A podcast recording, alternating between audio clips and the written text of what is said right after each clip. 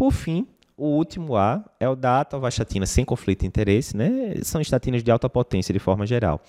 É, já foram testadas mais de estudo em pacientes com síndrome coronariana aguda, mostrando benefício. Por que de alta potência, Eduardo? Um dos estudos que a gente tem é o estudo PROVE-IT, que é lá do pessoal de Harvard, tem Dr. Brown no meio, que ao comparar a atorvastatina 80mg contra pravastatina 40mg, a pravastatina nessa dose é de potência moderada, houve benefício cardiovascular, inclusive diminuindo eventos cardiovasculares, né, compostos com infarto, morte, etc.